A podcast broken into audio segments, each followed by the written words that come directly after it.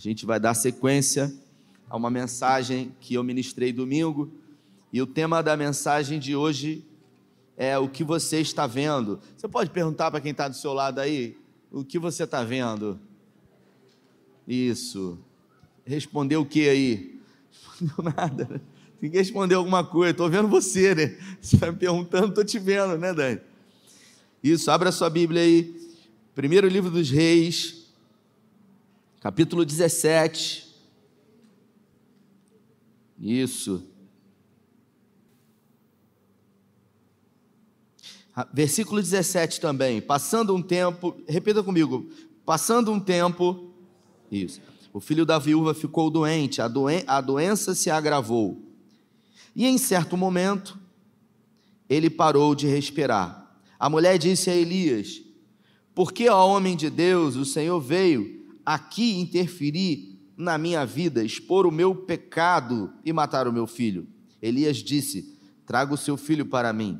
Ele tomou o menino dos braços dela, levou para o quarto no qual estava acomodado, pôs o menino na cama e orou: Ó eterno meu Deus, por que trouxeste desgraça também sobre essa viúva que me acolheu em sua casa? Por que tiraste a vida do filho dela? Ele deitou três vezes sobre o corpo do menino. Você pode dizer comigo, três vezes? Sobre o corpo do menino, sempre orando. Ó Eterno, meu Deus, devolve o fôlego a este menino. O Eterno ouviu a oração de Elias e o menino ressuscitou. Elias pegou o menino, levou para baixo e entregou a sua mãe. Ele disse: Aqui está o seu filho, está vivo. A mulher disse a Elias: Eu estou com a tradução do Eudine Peterson, a mensagem. Agora estou entendendo. O Senhor é um homem de Deus. Quando o Senhor fala, é o eterno que fala e é a verdade. Feche os seus olhos. Pai, essa é a tua palavra e nessa noite, em graça, pedimos que o Senhor ministre aos nossos corações. Que essa palavra que é tua e é poderosa, ela possa vir como porção prática, mais poderosa para os nossos dias atuais. Usa, Senhor, a tua boca, que é a tua palavra, para as nossas vidas hoje, em nome de Jesus. Domingo, a gente começou essa série de mensagens sobre o ministério profético de Elias que não é um ministério profético somente de sucesso. Afinal, a vida de todo ser humano é uma vida de vitórias, mas também de derrotas. Ninguém vence o tempo todo. Ninguém tem tudo aquilo que quer na vida. Ninguém tem tudo aquilo que deseja. Minha avó dizia para mim quando eu estava em situações que queria coisas que não podia. Ela falava para mim: "Meu filho, nessa vida a gente não vai ter tudo". E é verdade. Ninguém tem tudo. Ninguém tem tudo. Ah, pastor, o Neymar tem tudo. O Neymar não tem liberdade. O Neymar não pode ir no shopping como uma pessoa normal. O Neymar não pode ir na praia, porque tudo que ele vai fazer, ele não pode, porque envolve risco. Isso é vida? Não é vida. Um dia perguntaram para o Whindersson Nunes, maior youtuber do Brasil, né? Qual o seu maior sonho? E poder, num bar com os meus amigos, e tomar um refrigerante. A pessoa perguntou: que isso? Ele falou: é porque eu não posso ir, que é uma confusão danada. Que os seguranças ficam me ameaçando o tempo inteiro, dizendo que vão me matar, dizendo que vai acontecer. Eu não tenho paz. É o preço que se paga. E a gente vê aqui que Elias, ele acabou de realizar uma palavra profética para Acabe, dizendo que em, a partir daquele momento não choveria mais diante dos desmandos de Acabe, e ele fugiu uh, para Querite lá, falava com vocês que Deus mandou o corvo que alimentasse, depois ele foi para o ribeiro, ali, depois ele foi para Sarepta encontrou com essa viúva que não tinha nada mais que durante três anos, dois anos e pouco, sustentou Elias. E agora o filho dessa mulher que era viúva, ele vem a óbito. Aí você imagina, ela cedeu um quarto para ele, ela fazia bolo para ele, ali tinha alimento, provisão, proteção. Uma viúva pobre que não tinha nada, Deus usou essa mulher para dar provisão e proteção para o profeta. É da onde a gente menos imagina, assim, que Deus vai levantar situações para nos prover e nos proteger. É sempre assim. A gente está imaginando que vai vir de um lugar, mas Deus é especialista em fazer o oposto daquilo que a gente pensa, para mostrar que a gente não sabe de nada. E é curioso porque essa mulher aqui, ela agora, depois de receber a provisão, afronta Elias dizendo: Por que, que o senhor veio aqui me perturbar? Peraí, mas o marido dela, perdão, o filho dela, no momento que Elias chegou, já não ia morrer? Porque ela falou o seguinte: olha, eu só tenho aqui uma porção que vou comer e depois vou morrer com meu filho. Não morreu naquele dia. Passou anos e agora o filho morreu. Ela foi jogar na cara do profeta, dizendo: Por que, que o senhor veio aqui afrontar o meu pecado e matar o meu filho? Não, mas não cheguei aqui, o seu filho já estava quase morto. As costelas já estavam aparecendo, estava fazendo jejum obrigado. Elias não falou isso. Elias simplesmente pegou o menino nos braços e levou para o quarto onde a mulher havia colocado, acomodado ele, colocou o menino na cama. E a Bíblia fala que ele deitou sobre o menino por três vezes. Repita comigo, três vezes. É. E ele orou do mesmo jeito três vezes. Isso mostra para gente, João, que nem sempre na primeira vez que a gente ora, Deus atende. A verdade é que a gente às vezes tem que orar muitas vezes para Deus atender. E às vezes a gente ora Muitas vezes ainda assim Deus não responde. Graças a Deus por isso. Porque tem oração que a gente faz e que a gente tem que agradecer porque Deus nunca atendeu. Porque Deus ele conhece o passado, o presente e o futuro. E aí Elias, ele insiste na oração. Elias, para mim, é o maior exemplo de oração, irmãos. Porque ele persiste na oração, sabe? Ele orou, ele insistiu, mas antes de orar, ele fez um desabafo para Deus, e a partir daqui, essa série de mensagens, ela começa a trazer um fato novo que eu queria que você tivesse uma percepção de olhar para essa história, porque até esse momento ele está só obedecendo o Senhor, até esse momento, mesmo talvez contrariado, Pastor Juan, porque provavelmente o sonho de Elias era ser um profeta, e profeta quer profetizar, profeta não quer se esconder, profeta não quer fugir. E Deus foi lá, mandou ele profetizar e depois mandou: ó, vaza porque vai dar ruim, se esconde. mas eu quero profetizar. Não, não, mas você tem que fugir. E Elias podia ter falado para Deus assim: na vez de Samuel, o senhor não mandou ele fugir. Na vez de Eli, não teve que correr, eu tenho que fugir na minha vez. Parece que na minha vida tudo é diferente da vida dos outros, é difícil. Todo mundo, quando é abençoado, é abençoado. Na minha vida é diferente. Por quê, né?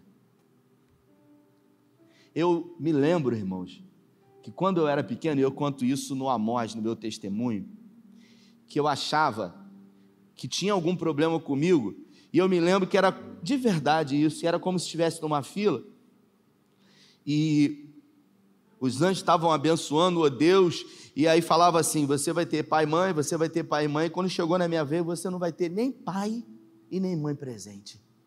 Porque todo mundo tem um pai e uma mãe, pelo menos separado, mas perto. Você não vai ter nada. E eu falava assim: por que, que na minha vez, cara? Por que, que logo comigo? A gente começa, sabe, a entrar em pensamentos que vão levar a gente para lugares. E aí, Elias, aqui, pela primeira vez nessa história desse ministério profético dele, ele revela um início de um sentimento novo que começou a inundar o coração dele, porque até então ele só obedecia e Deus realizava. Mas ele diz para Deus o seguinte: Senhor, porque trouxeste desgraça também para a vida dessa viúva? Espera aí, essa palavra também, ela demonstra para nós que tem mais alguém que está recebendo desgraça. Quem? Então ele achava que Deus estava, de alguma maneira, trazendo desgraça para a vida dele. Peraí, mas Deus tinha um propósito na vida dele. Então quer dizer que o propósito de Deus era trazer desgraça para a vida dele? É, às vezes, a, a gente imagina isso. Por quê? Por causa dos caminhos que Deus nos faz andar. Porque a gente não entende você pode falar comigo, a gente não entende. A gente não entende. E ele orou por três vezes. O menino ressuscitou porque Deus ouviu a oração. Por que, que Deus não ouviu na primeira, pastor Juan? Ele não era um profeta. Por que, que quando ele orou a primeira vez, Deus não atendeu? Se Deus tinha um controle de tudo, por que, que nem permitiu que o menino ficasse doente? Porque a mulher foi lá afrontar ele. E Deus sabia que a mulher afrontando ele, ele ia orar a Deus e de alguma maneira ele ia colocar para fora aquilo que já estava no coração dele. Porque a Bíblia fala que a boca fala daquilo que. Ah, então já estava no coração, só saiu pela boca. Mas não tinha saído ainda, então Deus permitiu que o fato acontecesse para sair pela boca, hum, para revelar aquilo que está dentro. E revelou. E ele orou três vezes. Eu imagino que Deus falou: não vou atender na primeira, vamos ver se sai mais alguma coisa aí. Ele está ali pedindo, ele está ali orando. Quando ele desce com a criança, a mulher que afrontou ele, você sabe o que, que ela disse? Aquilo que eu pedi para você repetir. Agora eu entendi. Ela falou. A gente não entende quando a gente está no processo. A gente só entende quando o milagre chega. É assim. Só que a verdade é que nós fomos chamados para crer, mesmo não vendo mesmo quando o milagre não acontece, porque fiel é o Senhor. Em Apocalipse diz que dentre muitos nomes, o seu nome é fiel. Deus é fiel, irmão. Deus é fiel. Ele é fiel à sua palavra para cumpri-la. E agora a mulher fala: Agora eu entendi, o Senhor é um homem de Deus. Quando o Senhor fala, é o eterno que fala. E é verdade. Imagina, Elias ouvindo a mulher falar assim: Agora eu entendi, o Senhor é um homem de Deus. E ele falou assim: Eu sei que eu sou um homem de Deus, mas eu estou numa vida desgraçada aqui, cara. E o que que Deus quer comigo nessa situação toda? Porque ele já estava com algumas caraminholas na cabeça, igual a mim, a você. A gente que fica, a gente serve a Deus, irmão. A gente vem na igreja, a gente ora, mas a gente não entende essas doideiras que Deus bota a gente para viver. E a gente fala: onde que vai dar isso? Que doideira! Vai parar onde esse negócio? A gente fica ansioso e as pessoas perguntam: não, vai dar tudo certo. Mas no fundo, lá no fundo, no fundo, no fundo, no fundo, no fundo, você pensa: doideira isso aqui, cara. E aí agora a Bíblia fala no capítulo 18: depois de muito tempo, no terceiro ano da seca, veio a palavra do Eterno a Elias, dizendo: Apresenta-te a Acabe, vou fazer chover sobre a terra. Elias partiu para encontrar-se com o rei. Na época, a situação era muito grave em Samaria. Enquanto isso, Acabe conversava com Obadias, encarregado do palácio, homem temente ao Eterno. Houve o, o tempo em que Jezabel tentou exterminar todos os profetas do Eterno. Obadias reuniu-se com cem profetas e os escondeu em duas cavernas. Quantos profetas? Repita, cem profetas. Elias escondeu 50 e 50. Você pode frisar bem isso? Repita comigo: 100 profetas. É, 100 profetas. Esse Obadias era um homem de Deus, ele era encarregado do palácio. Jezabel mandou, mandou matar todos os profetas. Ele pegou 100, botou 50 numa caverna e botou 50 em outra caverna. E todo dia, Glautinho, ele dava pão e ele dava água. Ele sustentou, ele bancou. Mas ninguém sabia. E a vida dele estava correndo risco. Se alguém soubesse, Jezabel e Acabe soubesse, o que, que ia acontecer com ele? Mas ele decidiu obedecer a Deus. Ele decidiu fazer aquilo que é certo mesmo correndo riscos. E quantas são as vezes que a gente às vezes deixa de fazer aquilo que é certo, porque está envolvendo algum risco? Irmãos, na vida, nada é mais certo do que semeadura e colheita. A colheita, a semeadura, ela é opcional. Você vai plantar se você quiser. Agora, você plantou, hum, Quantas vezes eu ouvi pessoas dizerem assim, Zelinha, olha, eu estava no mundo, E eu não tinha essa situação. Eu decidi vir para a igreja, que luta que eu estou passando. Que, quem já ouviu isso? Quem já ouviu isso? O cara está no mundo lançando semente podre, adoidado. Aí ele vem para a igreja, peraí, interrompe tudo agora, é só vitória. Dá uma olhada para trás aí, cara. Tem um monte de fruto podre aí que você plantou, meu irmão. A notícia ruim, vai ter que colher. A notícia boa é que se plantar coisa boa agora, daqui a pouco colhe também. Mas eu não quero colher coisa ruim. Ué, mas você plantou, pô. A gente não quer. Mas é uma lei espiritual. E aí, Obadias, ele fez aquilo que era certo. Ele, sabe, eu não quero saber, cara. Eu vou fazer o que é certo. Eu vou pagar o preço. Não tem jeito. Ele decidiu. E ninguém sabia. Aí ele estava conversando com o rei, o rei estava conversando com ele, Acabe, três anos de chuva, de seca. Um, uma tristeza em Samaria. O rei resolveu conversar com Abadia. Você, você imagina quantas vezes o rei mandou pessoas procurar Elias para exterminar ele? Muitas. Aí o rei conversa com Obadias agora. Vamos fazer o seguinte: vamos atrás de Elias. Você vai para lá e eu vou para cá. Foi isso que aconteceu. Eu pergunto para você: por que, que o rei não mandou os soldados? Mandou Obadias. Porque Deus entrou na situação. Deus queria que Obadias, é Obadias o nome dele, gente? Que Obadias encontrasse Elias e não algum soldado que talvez tentasse até o matá-lo. Deus, ele faz a parte dele, agora a gente tem que fazer a nossa. E por que que Elias, ou melhor, por que que Acabe resolveu agora procurar? Ele não já tinha procurado? Tinha procurado, sim ou não? Mas por que, que agora ele resolveu? Porque tinha passado três anos. E mesmo contrariado, ele começou a entender que Elias era um profeta de Deus. Ele começou a entender que tudo aquilo que ele havia profetizado aconteceu. E ele falou: Agora eu vou, porque está prestes a acontecer alguma coisa. E aí ele foi. E quando Obadias encontrou com Elias, Obadias falou: Meu senhor, és tu e tal, não sei o quê. Aí ele encontrou Aí ele falou assim: Olha, Acabe está te procurando aí, desesperado.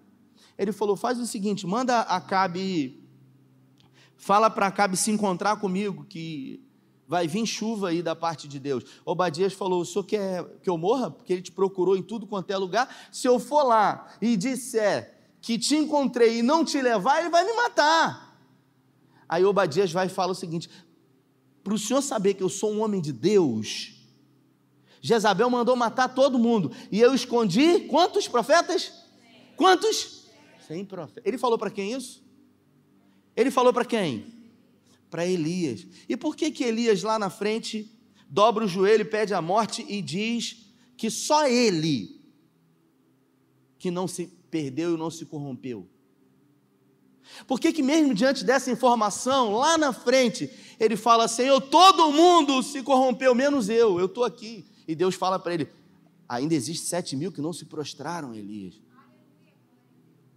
Porque quando a gente começa a viver intensamente o tempo de, de deserto, sem muitas informações, é aquele quebra-cabeça, sabe, Lívia? Aquele quebra-cabeça de mil peças que você começa a montar aquilo e você fica animado chama a Darley, as crianças, começa a montar, e aí legal, aí acha duas, três pecinhas, aí começa a olhar na capinha, aí vê, aí monta, oh, que legal, que bacana. Chega algumas horas depois, você fala assim, tá faltando peça.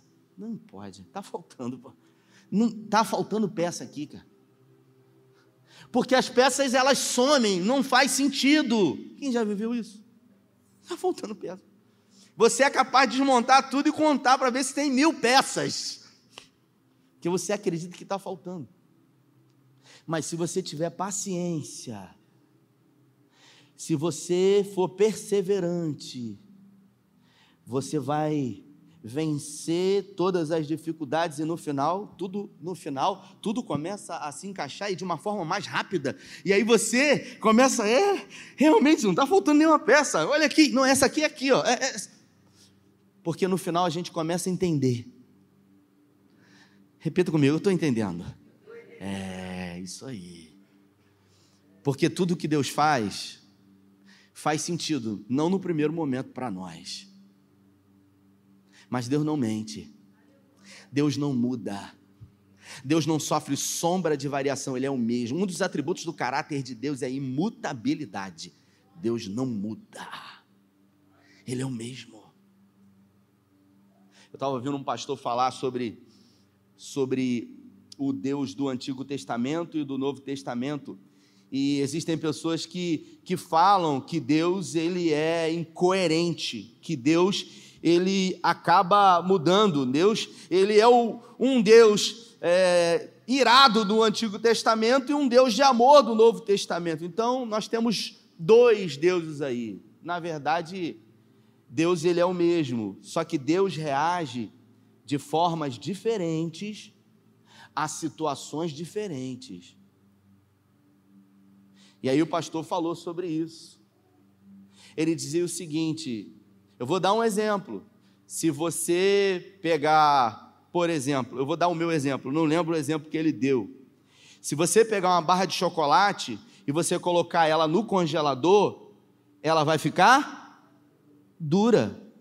Se você pegar a barra de chocolate e colocar ela no micro-ondas, ela vai ficar o mesmo produto, sendo colocado em lugares diferentes, com situações diferentes, vai ter experiências e comportamentos diferentes. A gente acha que Deus muda, mas Deus não muda. Deus não sofre sombra de variação. E aí a gente vê Elias aqui, dizendo para ele: Não, fica tranquilo, eu, eu vim porque Deus mandou voltar. Aí ele foi e falou com Acabe. Aí Acabe ficou desesperado, foi ao encontro de Elias, chamou Elias de perturbador de Israel. Aí ele falou: Perturbador é você. Tiveram aquela, aquele, aquela lavagem de roupa suja, bateram boca ali, mais ou menos, um xingou o outro, aquela confusão. Elias falou o seguinte: Olha, reúnam os 400 profetas de Baal, os 450 profetas de Azerá no Monte Carmelo. E o Deus que responder com fogo é o Deus de Israel. Aí ele foi. E aí, o povo de Israel lá, em, de Samaria, estava lá no Monte Carmelo. Eu estive lá no Monte Carmelo, estive lá. Uma vista linda assim do, do, do, do Vale do Armagedon, sabe? No meio assim tem uma base militar de, de Israel. E aí eles lá em cima do Monte Carmelo, e aí pediram para que os profetas pegaram dois animais, colocaram lá, e aí pediram para que os profetas, o Deus que respondesse com fogo era o Deus verdadeiro. E os profetas começaram a clamar. E os profetas começaram a clamar, pedindo que Baal, que Azerá respondesse, e Baal era o Deus da vida, da fertilidade. Então, para eles, Baal representava a vida, e eles estavam vivendo há três anos a morte, a seca. E Baal não respondeu, e Elias ali, ah, ele deve estar ocupado. Elias começou a tirar sarro. É aquele momento de euforia. É aquele momento de um pouquinho de vingança que a gente fica, né? né? Ah, grita mais alto, ele deve estar fazendo alguma coisa. Eu confesso que Elias, eu acho, Ele se empolgou demais, ele tinha que ficado quieto. Pô, humilde, fica na humilde, Elias. Ele não se conteve, ele falou, grita mais alto, ele não deve estar ocupado, não sei o quê. E aí depois ele entrou no, no modo seriedade, chegou a vez dele realmente oferecer o sacrifício. Ele pegou, e a primeira coisa que Elias fez foi levantar o altar. Ele pegou doze pedras e ele posicionou as doze pedras. Observe que a Bíblia ela dá detalhes sobre isso. Para Deus ele responder com fogo, Elias entendeu que era preciso que ele posicionasse o altar, que ele levantasse. O Eugene Peterson ele diz que ele ergueu o altar, ele levantou o altar. Quantas são as vezes que a gente quer que Deus responda sem o altar estar preparado? Sem as pedras estarem bem posicionadas, porque doze pedras, cada pedra representava uma tribo de Israel. Tudo faz sentido. E ele posicionou, e aí fizeram ainda um, uma espécie de vala em volta, e Elias agora foi abusado novamente. Joga água em cima desse negócio aí da lenha. Se jogar água, vai encharcar. Como é que fogo vai. Pode jogar água à vontade. Ali ele estava corajoso, e o povo jogou água, e ele orou uma vez. Quantas vezes ele orou? Uma vez. Porque tem momentos na nossa vida que Deus atende na primeira vez que a gente ora. Quando ele orou, no secreto, quando ele orou no secreto, o filho daquela viúva, quantas vezes ele orou, irmãos? No secreto. Agora ele orou publicamente, e publicamente ele orou. Hum, agora você só vai orar publicamente, né? E Deus respondeu. E lambeu tudo, fogo, lambeu aquela água, aquela confusão toda. E agora Elias, um homem de Deus, repita comigo, um homem de Deus. Elias falou: Não deixa esses caras descer, não. Segura aí. Não vai descer ninguém, igual o capitão Nascimento. 850 profetas, ele mandou descer os caras. E sabe o que, que ele fez? Ele matou 850 profetas. Elias matou 850 com as suas próprias mãos. Meu Deus. 850. E ele deu uma ordem agora. Ele disse para Acabe subir, comer alguma coisa, tomar um banho e descer, porque estava vindo chuva da parte do Senhor. Ele falou: Olha, se apressa, porque está vindo chuva. Aí sabe o que, que ele fez? Ele subiu mais um nível acima do Monte Carmelo, foi para o topo. Deixa eu ver se eu acho o texto aqui. Sem óculos eu não vou achar nada.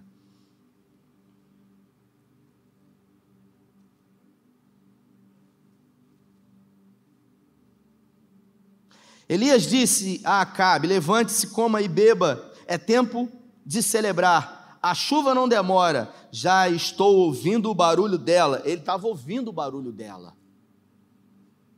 Curioso isso, né?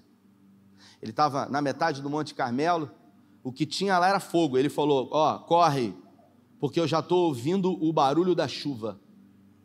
Era a convicção, irmãos, daquilo que não estava vendo, mas que já estava sendo sentido. É uma percepção espiritual, é fé, é certeza, é convicção, mesmo quando os olhos não veem, mesmo quando o corpo não sente, mesmo quando tudo diz que não. Dá para botar um, um, aquela nota, eu vejo uma pequena nuvem. Esse microfone dele fala? Uma fala para gente aqui? Tem como transformar esse microfone?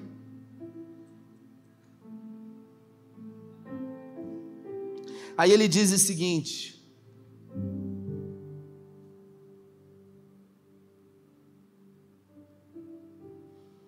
Acabe se levantou, comeu e bebeu. Enquanto isso, Elias subiu ao topo do Carmelo, prostrou-se em oração com o rosto entre os joelhos e disse ao seu ajudante: Fique em pé, olhe na direção do mar. Ele orou e contou a Elias: Não estou vendo nada. Repita comigo: Não estou vendo nada.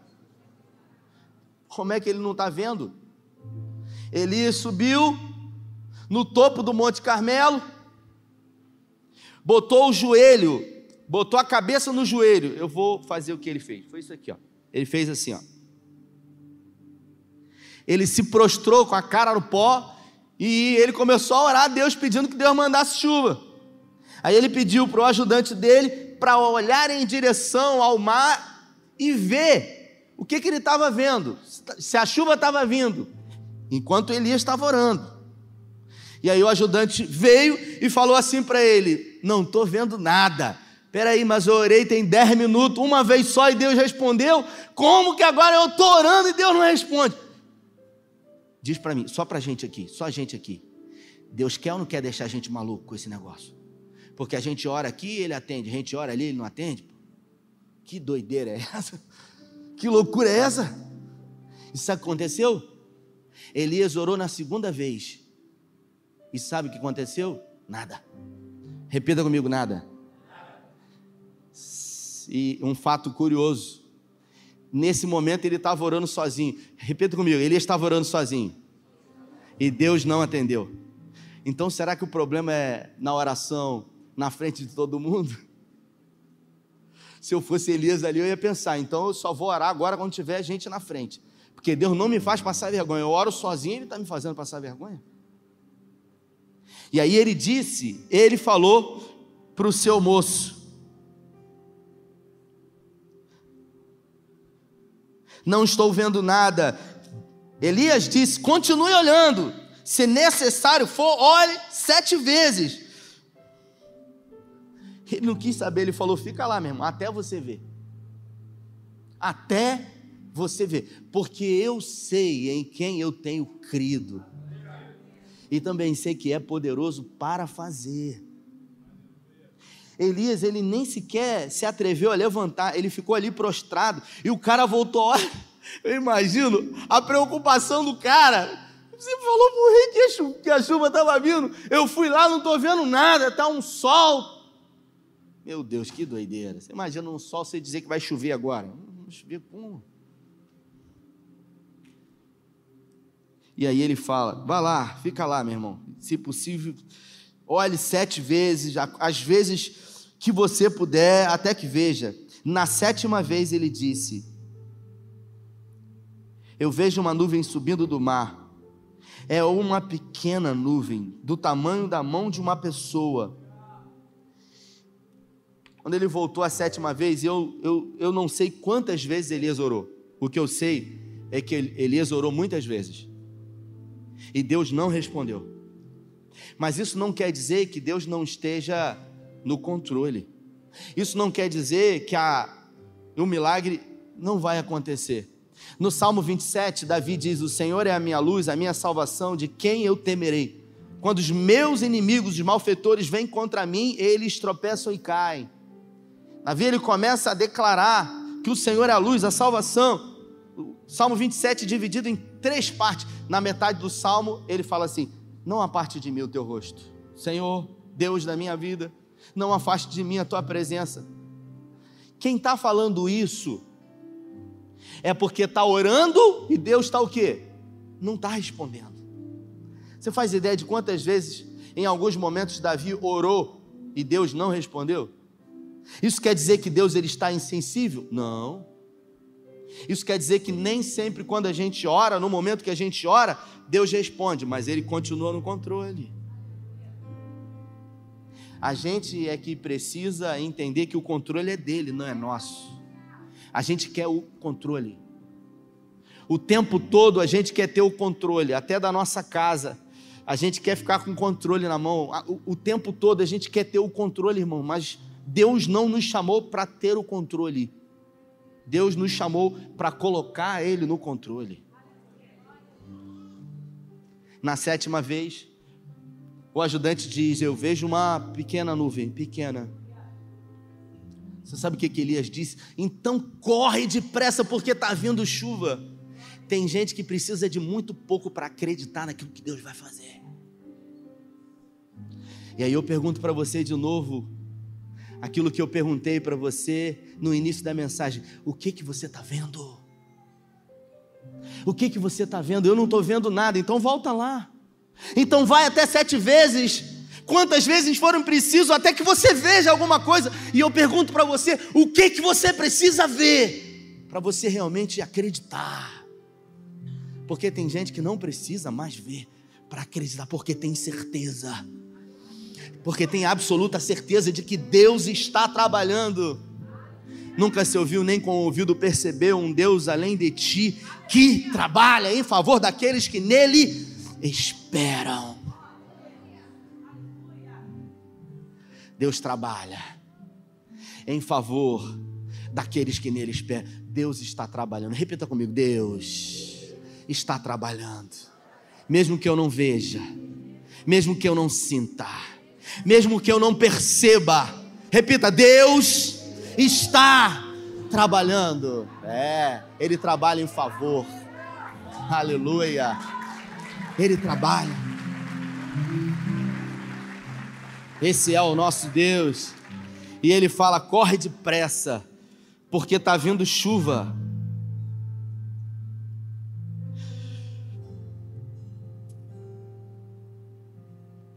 Corre e diga a Cabe, cele o jumento e desça a montanha, antes que a chuva alcance. Cara, o cara viu um negocinho. Ele falou, cara, você não está entendendo, pode descer desesperado antes que essa chuva lamba você, porque a chuva é terrível. Três anos de seca, vai chover para valer. E o menino desceu, o moço dele desceu desesperado.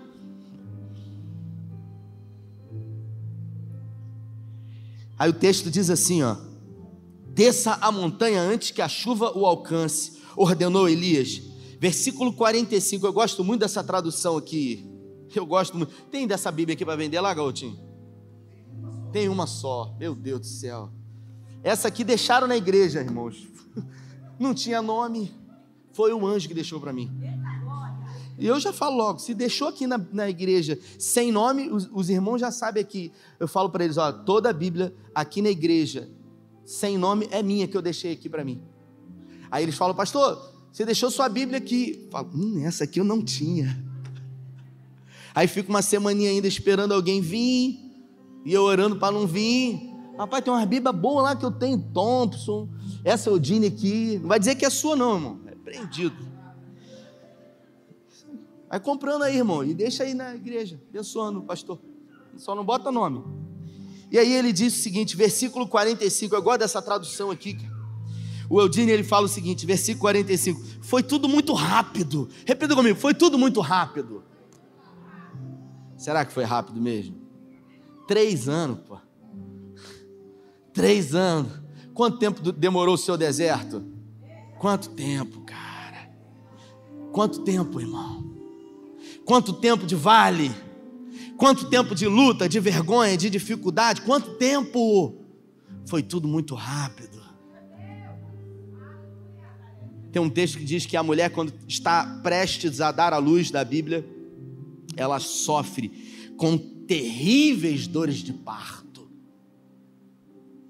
Quem já teve filho aí no ventre aí? Quem sofreu com terríveis dores do parto? Mesmo que tenha sido cesárea, você entrou, né? Aquela tem aquelas que vão lá sem sentir nada, mas terríveis dores de parto.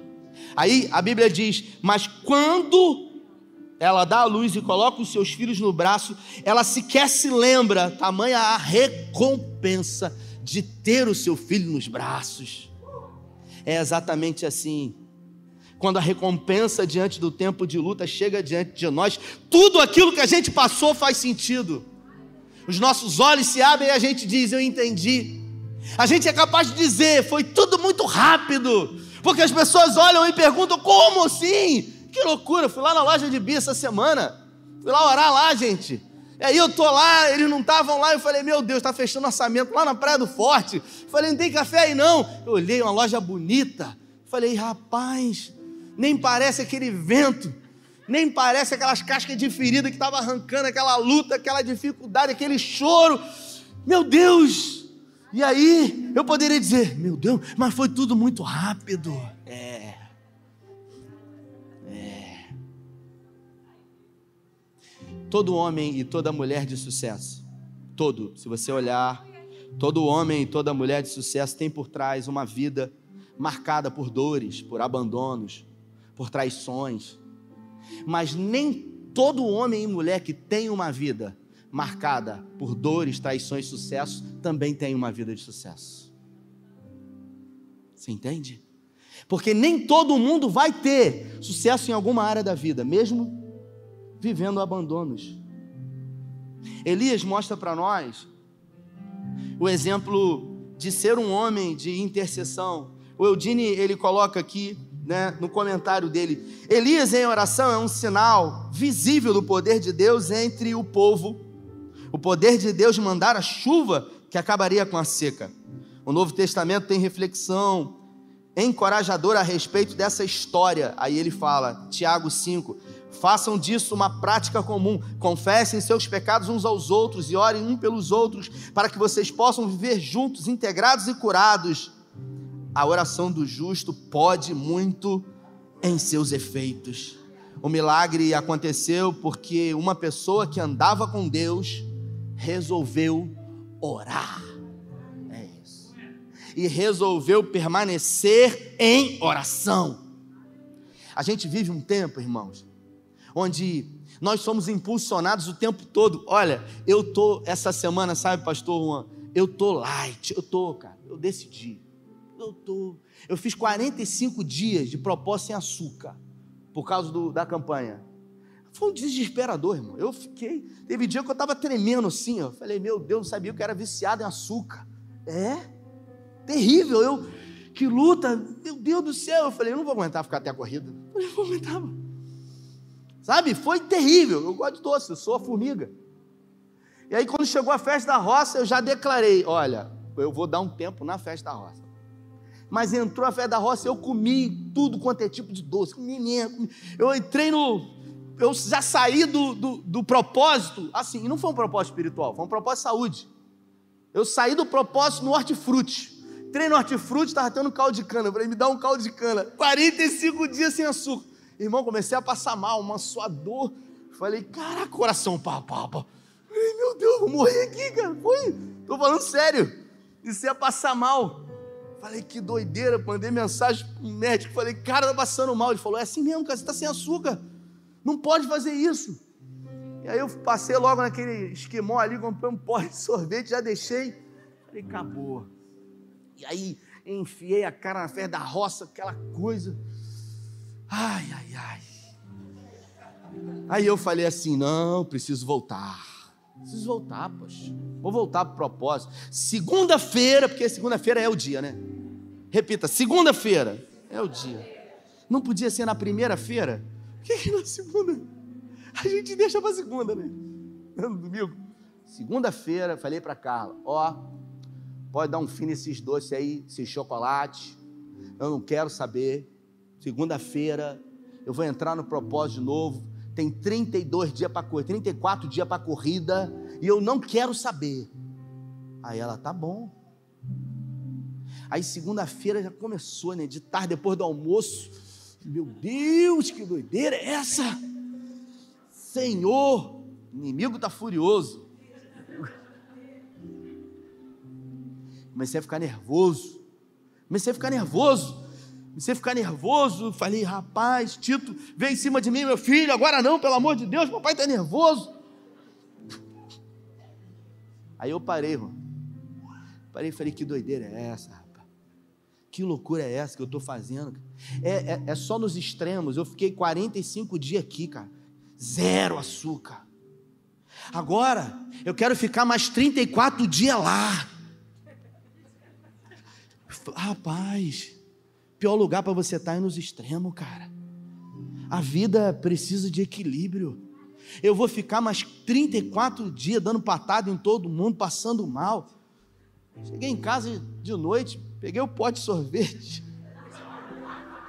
sentei na varanda, comecei a comer aquilo, olhando para cima, falei: coisa boa poder aproveitar a vida, com responsabilidade. E aí eu falei: a partir de agora não vou mais me esquentar a cabeça com nada. Quero saber. Quero saber. Estava vindo do centro ainda agora, ali no trevo. O cara só parou um pouquinho para o outro, o cara de trás, pá, aí o outro! Aí eu olhei, fiquei rindo. Que que ia lá? Eu quero. Tá sem açúcar ele. Falei, cara, não vou ficar nos extremos.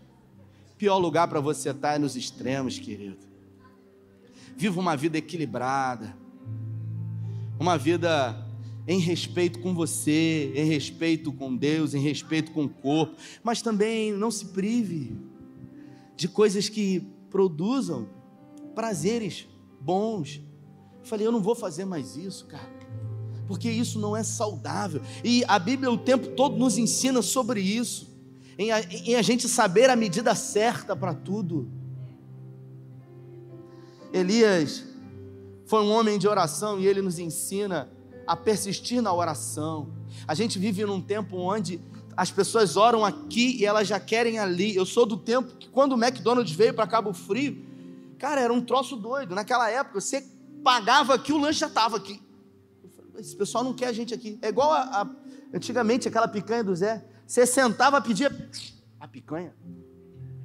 Mais alguma coisa? Parece que ele quer tirar você dali. A conta.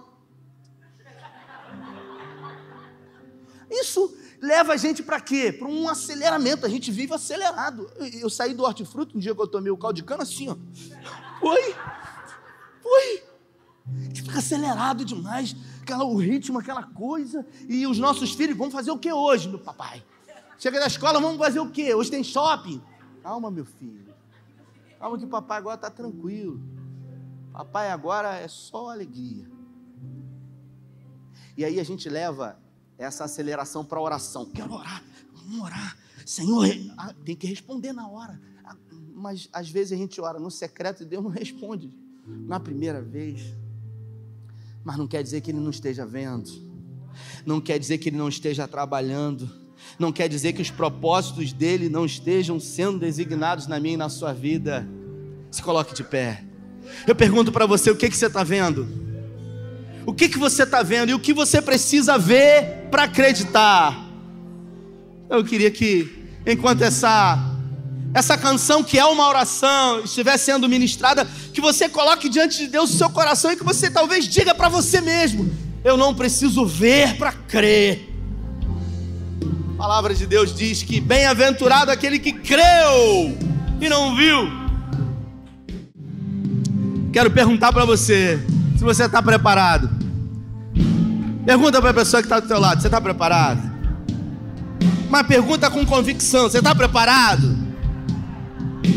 Porque aquele menino não estava preparado, não. Elias estava prostrado crendo. Elias não só acreditou, ele tinha certeza de que a chuva estava vindo. Sabe por quê? porque Elias viu a chuva antes que a chuva tivesse chegado. É isso. Quantos aqui tem um sonho? Levanta a sua mão. Os sonhos que se tornarão realidade sempre são sonhos que antes de se tornarem realidade já foram vistos, idealizados. É isso. Essa é a história do Walt Disney, né? Um cara que fracassou, que fracassou. Ele fracassou a vida dele. Vivendo na sarjeta, num apartamento infestado de insetos, num lugar insalubre. De repente, ele jogado lá naquele lugar, ele teve algumas companhias. E sabe qual era a principal companhia que ia até ele? Ratos. Só que ele fez daquelas companhias alvo de inspiração que mudou a vida dele. Qual é o astro principal da Disney? Ah, o Mickey Mouse. Quem já foi na Disney aqui? Não quero constranger ninguém. Mas você que não foi na Disney, eu vou te falar uma coisa. Você chega na Disney, já foi, Rafael, na Disney? Ano que vem, bate aí. Isso aí. Você vai na Disney, você vai na Disney, é incrível lá. Quando você entra, você já vê o Pluto. Oh, você é aqui, Pluto! Caramba! Caramba! Aí você, Pato Donald. Aí daqui a pouco você está do outro lado, tá o Pluto de novo. Ué, você já está aqui, Pluto. O Pluto está em tudo quanto é lugar. O Pato Donald. Sabe, aqueles personagens todos estão na Disney. Mas você procura o Mickey Mouse, ele não tá. Você pode procurar, ele não tá, cara. Porque o Mickey, ele é o astro principal. Você tem que marcar a hora para estar tá com ele. Ele tá lá no, no castelo dele, aí você marca a hora, entra rapidinho, bate foto e sai. Porque o Mickey Mouse é a, é a atração principal. As pessoas vão lá para ver ele. Por isso que aquilo que é valioso é raro. As pessoas costumam valorizar aquilo que é raro. O milagre é raro, por isso que é tão valioso.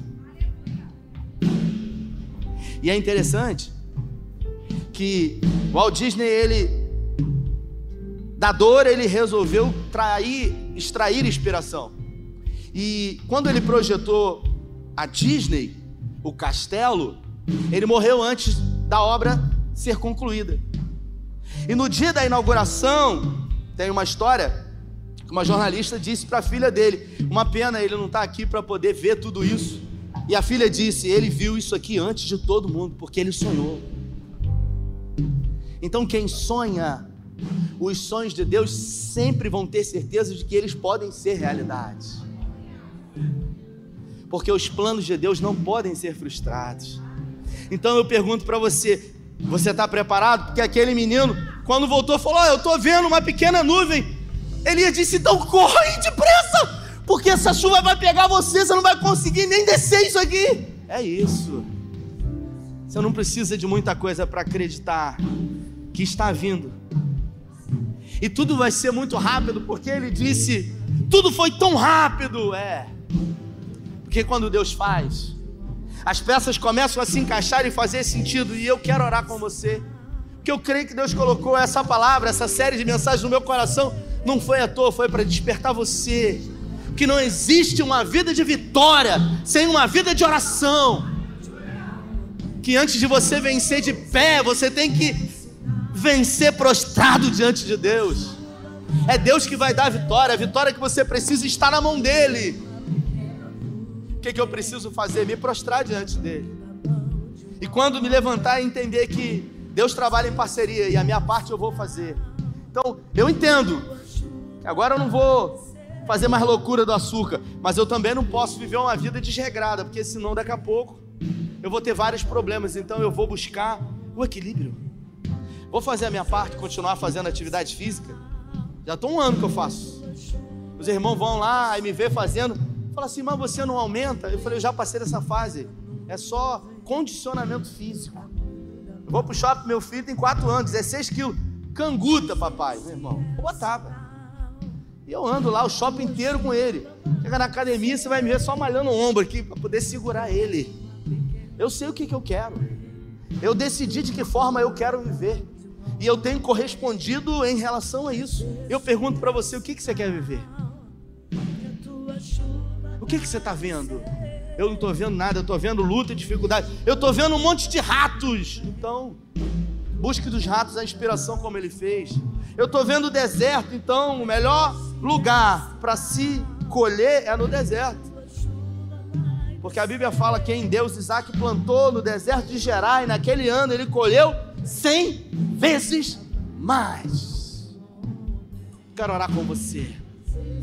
Mas eu sei que existe algo que atrapalha muito e não é o diabo. Porque o diabo não é o seu adversário. O diabo ele foi vencido na cruz. O seu adversário, o meu adversário, muitas das vezes é a nossa própria mente são crenças limitadoras, são pensamentos negativos. Não vai dar certo. Olha aí, ó. Você orou. Você está igual Elias, você está orando um monte de vezes no quarto e não acontece. Elias também orou e ele não achou que não ia ser respondido por isso. Então, se essa palavra falou com você, eu quero orar com você, bota a mão na sua cabeça. Eu vou pedir que a chuva de Deus caia sobre a sua vida. Pai, diante dessa palavra que é poderosa, porque a tua palavra é poderosa, nós declaramos um descer de águas celestiais sobre a vida de homens e mulheres aqui, uma água que vai limpar, uma água que vai curar, uma água que vai estabelecer um novo tempo do Senhor na vida dessas pessoas. Lava, Senhor, todos os pensamentos contrários aos pensamentos do alto. Joga por terra Ó Deus, tudo aquilo que tem atrapalhado, impedido, dificultado, que os seus filhos verdadeiramente possam, com os olhos espirituais, verem. A gente não precisa ver muito, Senhor.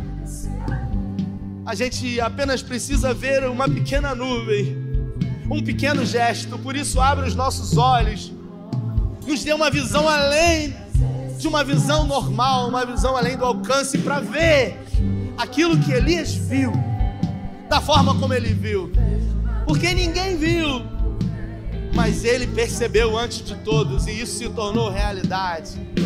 Por isso declaramos que estaremos prostrados, crendo, confiando e orando a um Deus que tudo vê, tudo ouve e tem prazer em abençoar os seus filhos. Estabeleça, Senhor, um novo tempo na vida de homens e mulheres aqui. Todos os pensamentos contrários nós jogamos por terra em nome de Jesus e declaramos a chuva do Senhor profeticamente nas nossas vidas. E tudo será muito rápido. E tudo será muito rápido para a glória do teu nome. Grandes coisas fará o Senhor em meio a esse tempo que estamos vivendo. Oramos com fé em nome do Pai, em nome do Filho, declarando ainda um resto de semana surpreendente, em nome do Espírito Santo. E se você crê, dê a melhor salva de palmas ao Senhor. Deus abençoe você.